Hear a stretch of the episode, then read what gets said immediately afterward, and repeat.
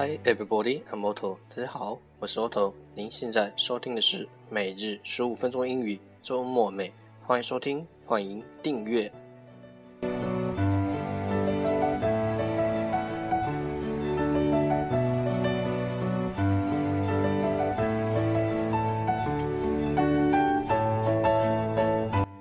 让学习英语融入生活，在途中爱上你自己。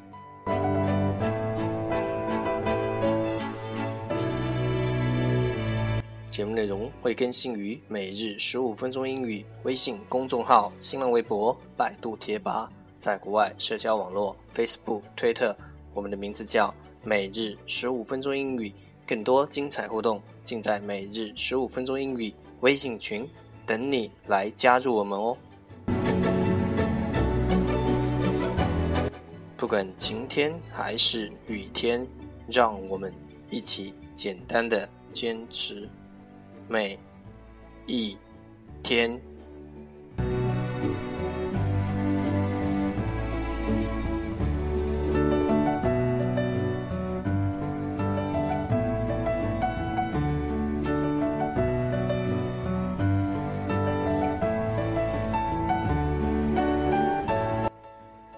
Okay, let's get started. We will listen to the speech about we are what we choose.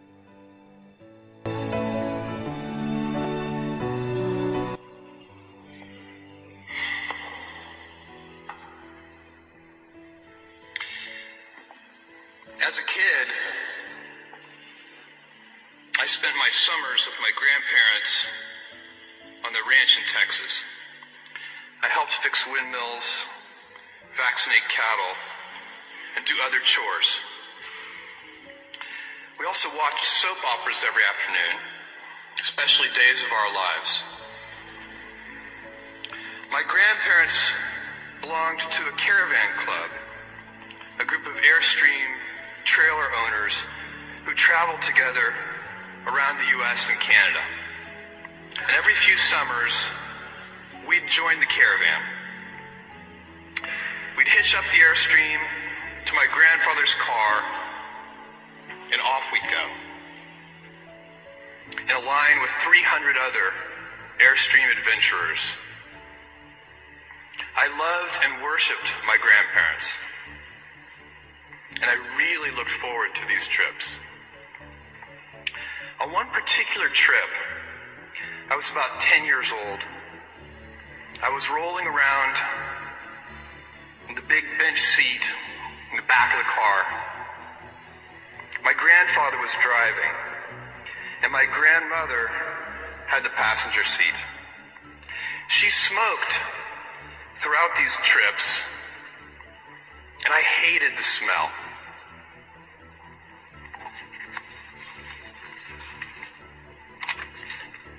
At that age, I'd take any excuse to make estimates and do minor arithmetic.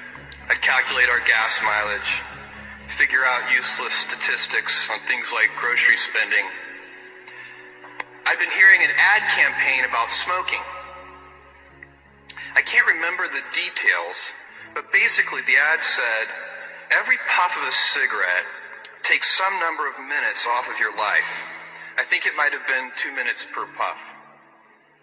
At any rate, I decided to do the math for my grandmother. I estimated the number of cigarettes per day, estimated the number of puffs per cigarette, and so on. When I was satisfied that I'd come up with a reasonable number, I poked my head into the front of the car, tapped my grandmother on the shoulder, and proudly proclaimed, At two minutes per puff, you've taken nine years off of your life.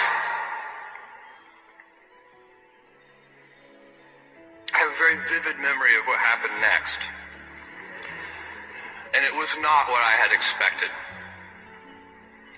I expected to be applauded for my cleverness and my arithmetic skills. Jeff, you're so smart. You had to have made some tricky estimates. Figure out the number of minutes in a year and do some division. That's not what happened. Instead, my grandmother burst into tears.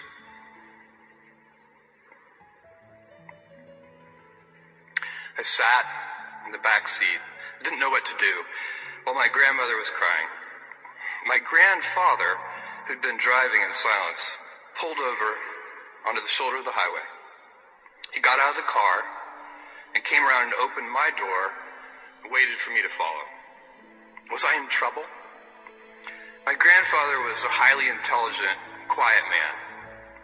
He had never said a harsh word to me, and maybe this was to be the first time.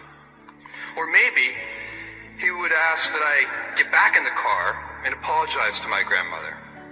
I had no experience in this realm with my grandparents and no way to gauge what the consequences might be. We stopped beside the trailer.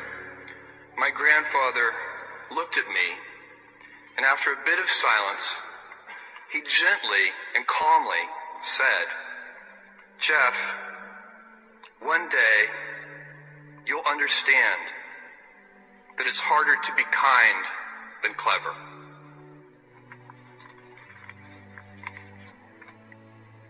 What I want to talk to you about today is the difference between gifts and choices. Cleverness is a gift. Kindness is a choice. Gifts are easy. They're given after all. Choices can be hard. You can seduce yourself with your gifts if you're not careful. And if you do, it'll probably be to the detriment of your choices. This is a group with many gifts. I'm sure one of your gifts is the gift of a smart and capable brain. I'm confident that's the case because admission is competitive. And if there weren't some signs that you're clever, the Dean of Admissions wouldn't have let you in. Your smarts will come in handy because you will travel in a land of marvels. We humans, plodding as we are, will astonish ourselves. We'll invent ways to generate clean energy and a lot of it. Atom by atom, we'll assemble small machines that can enter cell walls and make repairs. This month comes the extraordinary but inevitable news that we've synthesized life. In the coming years, we'll not only synthesize it, but engineer it to specifications. I believe you'll even see us understand the human brain. Jules Verne, Mark Twain, Galileo, Newton, all the curious from the ages would have wanted to be alive, most of all, right now. As a civilization, we will have so many gifts, just as you as individuals have so many individual gifts as you sit before me. How you use these gifts? And will you take pride in your gifts or pride in your choices? I got the idea to start Amazon 16 years ago. I came across the fact that web usage was growing at 2,300% per year. I'd never seen or heard of anything that grew that fast. The idea of building an online bookstore with millions of titles, something that simply couldn't exist in the physical world, was very exciting to me. I just turned 30 years old, and I'd been married for a year. I told my wife, Mackenzie, that I wanted to quit my job and go do this crazy thing that probably wouldn't work since most startups don't, and I wasn't sure what would happen after that. Mackenzie, also a Princeton grad and sitting here in the second row, told me I should go for it. As a young boy, I'd been a garage inventor. I'd invented an automatic gate closer out of cement-filled tires, a solar cooker didn't work very well out of an umbrella and aluminum foil, baking pan alarms to entrap my siblings. I'd always wanted to be an inventor, and she wanted me to follow my passion. I was working at a financial firm in New York City with a bunch of very smart people and I had a brilliant boss I much admired. I went to my boss and told him I was going to start a company selling books on the internet. He took me on a long walk in Central Park, listened carefully to me, and finally said, That sounds like a really good idea, but it would be an even better idea for someone who didn't already have a good job. That logic made some sense to me, and he convinced me to think about it for 48 hours before making a final decision. Seen in that light, it really was a difficult choice, but ultimately, I decided I had to give it a shot. I didn't think I'd regret trying and failing, and I suspected I would always be haunted by a decision to not try at all.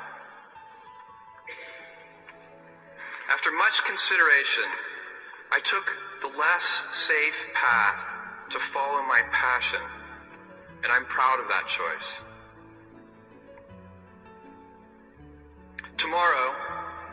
Very real sense, your life, the life you author from scratch on your own, begins.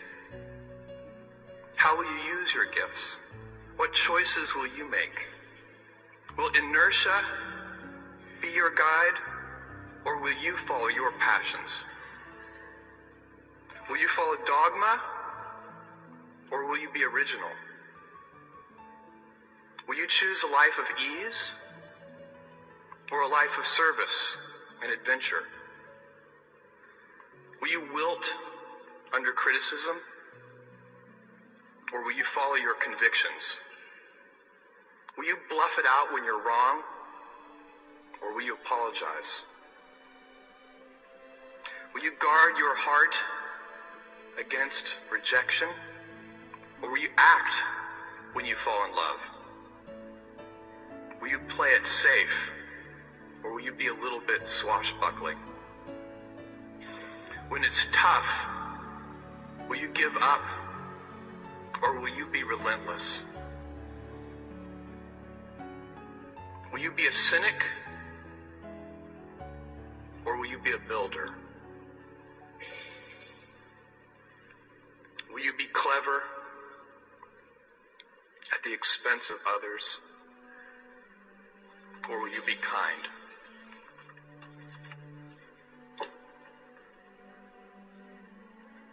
Hazard a prediction.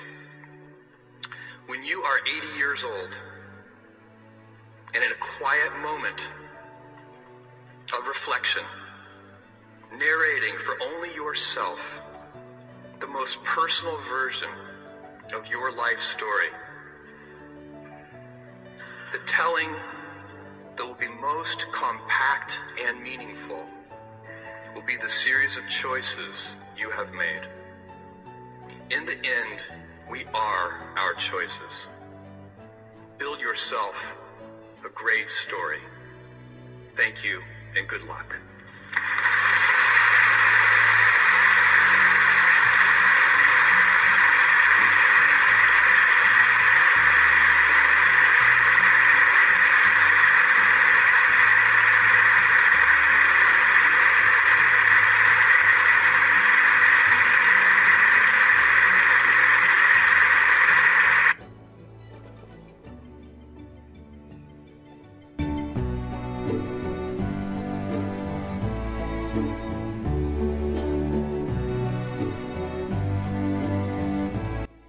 That's the end。这就是本周的每日十五分钟英语周末美。欢迎点赞、评论、分享，欢迎和我一起用手机学英语，一起进步。See you。